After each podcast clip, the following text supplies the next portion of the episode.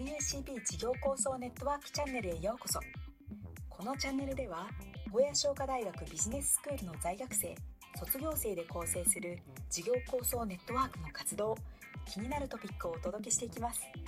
事業を構想するって何？MBA の学生ってどんなことをしているんだろう？というようなご興味をお持ちの皆様チャンネル登録をお願いいたします。今回は事業構想探究会ということで事業構想に関する書籍を読んでその中のポイントを分かりやすく事例を交えながら議論していくという取り組みをお届けします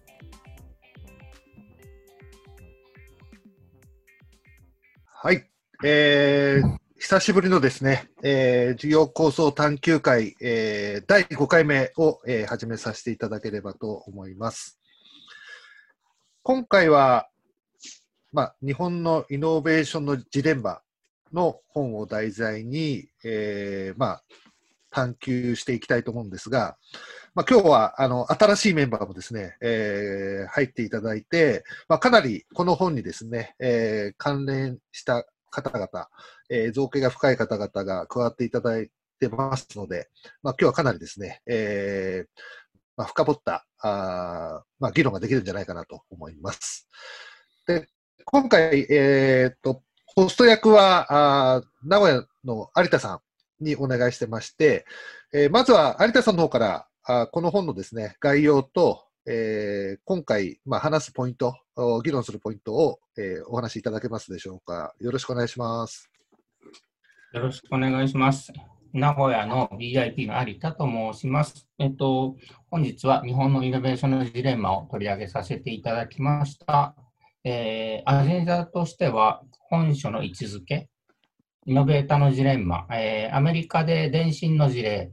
えー、3つ目にガラパゴス形態を破壊したスマートフォンということで日本の事例、で4番目にイノベーションの起こる場所について、で5番目に用事と制約を探すという、えー、5本立てで、えー、進めていきたいと思います。で、えー、本の位置なのですが、今まで4回開催しておりまして、1回目に構想力の方法論、えー、目的工学や積モデルについて学びました。2回目に、えー、企業の科学で課題ドリブンについて。3回目でリクルートのすごい構想力、えー、について。えー、4回目で事業の発想力ということで、えー、今までやってきました。で今回は、えー、日本のイノベーションのジレンマということで、日本企業の再生、そして、えー、次の事業構想について、えー、学んでいきたいと思います。ありがとうございます。まあ、今までやってきた4回の内容と結構やはり、えっ、ー、と、リンクしてくる内容も入ってきてますし、まあ、そもそも、えー、イノベーションのジレンマのですね、えー、クリステンセン先生の、おまあ、翻訳を書かれた玉田先生の本ということもあって、で、今日はあの、この玉田先生に造形が深いですね、えっ、ー、と、津さんに参加いただいてますので、まあ、玉田先生のこと、あと、まあ、この本のですね、えー、まあ、辻川さんの思い出含めて、え、お話しいただけますでしょうか？はい。ご紹介いただきました、えー、東京 GMP、えー、終了、もう10年前なんですけど、あ5、5年前なんですけど、させていただきました、えー、辻川と申します。えっと、私、あの、この関西学院大学の出身で、えー、玉田先生は今そこのあの研究課長でいらっしゃるんですが、えー、実際講義も受講したことがありまして、えー、イノベーションについての講義も、えー、実際お話しいただいてます。えー、玉田先生の略歴を申し上げますと、えー、東京大学を卒業された後、えー、国家公務員の一種試験に合格されて、えー、経済産業省にてイノベーションの政策の授業に、えー、従事された後、ハーバード大ハーバード大学の大学院で、えー、マイケル・ポーター博士の、えー、ゼミに最初は所属したんですけど、最終的にはですね、えー、イノベーションのジレンマを出された、えー、クレイトン・クリステンセン教授の、まあ、ほぼ1期生に近いような形の、えー、ゼミ生ということで、えー、その縁から、まあ、日本のイノベーションのジレンマの翻訳に当たる機会を得たという話をされてました。で、ハーバードを出た後、えー、いくつか大学で教えられて、えー、今から15、6年前ですかね、から、まあ、関西学院大学の大学院の、えー経営戦略研究科の、まあ、教授をされています。はい。はい、ありがとうございます。はい。まあ、あれですよね、名前もシュンペーターという名前で、まあ、最初は本当にあのペンネームかと思いましたけれども、これは本名なんですよね、辻川さん。はい。あの、自己紹介で必ず その話が出るらしくて、えーシュンペーターっていうのは、まあ、あの、もともとは名字らしいので、向こうの人の本本家は、まあ、イノベーションのもうね、父と言われているね。玉田シュンペーターっていうと、どっちが名前でどっちが名字ですかってよく言われるということはおっしゃってました。公演のつかみで使ってる頃は非常に嫌だったそうです。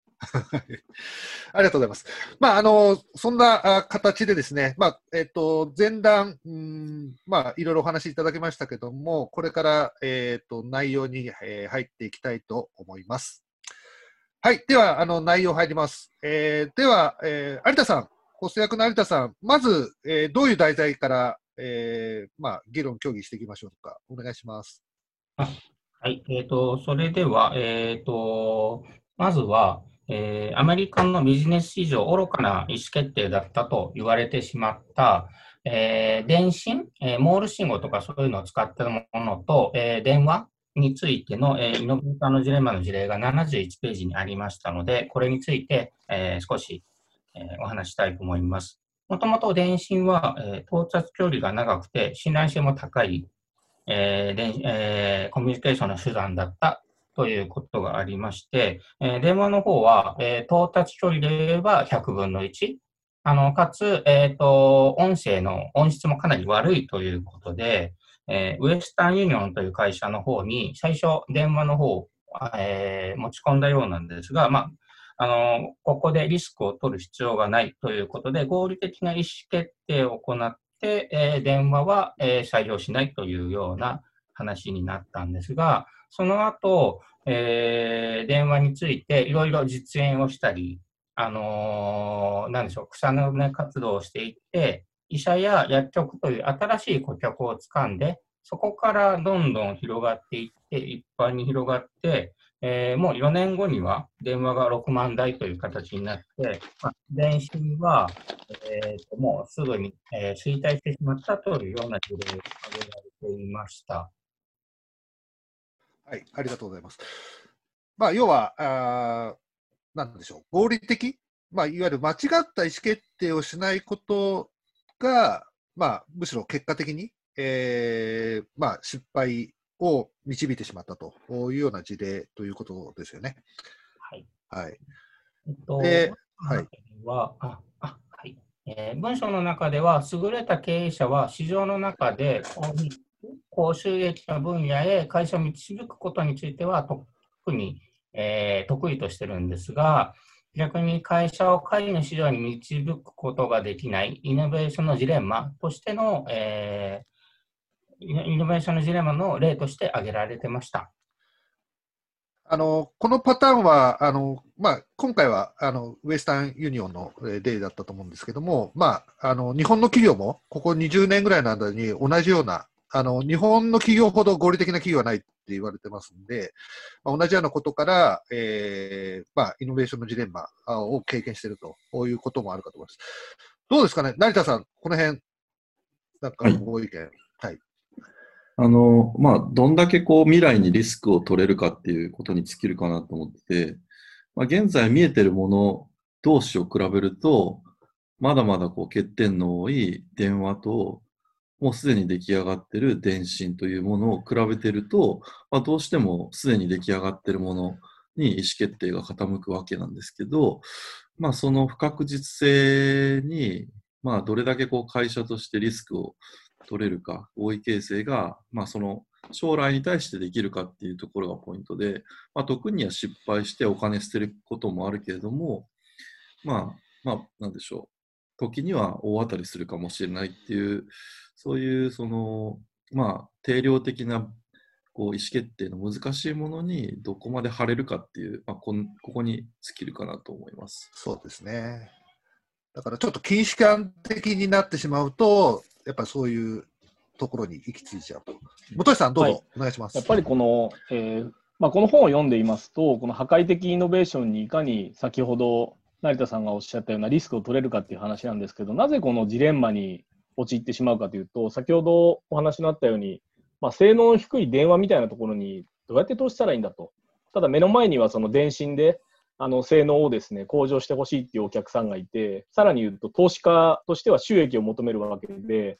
そうすると経営陣としてはどうしてもその合理的に考えれば、あ性能、今いるお客さんに対して性能を上げていくっていうところのあの意思決定になるわけで、なかなかその破壊的なところに行けないっていうところが、まさにジレンマなんだなっていうのを、この本読んでてクリアに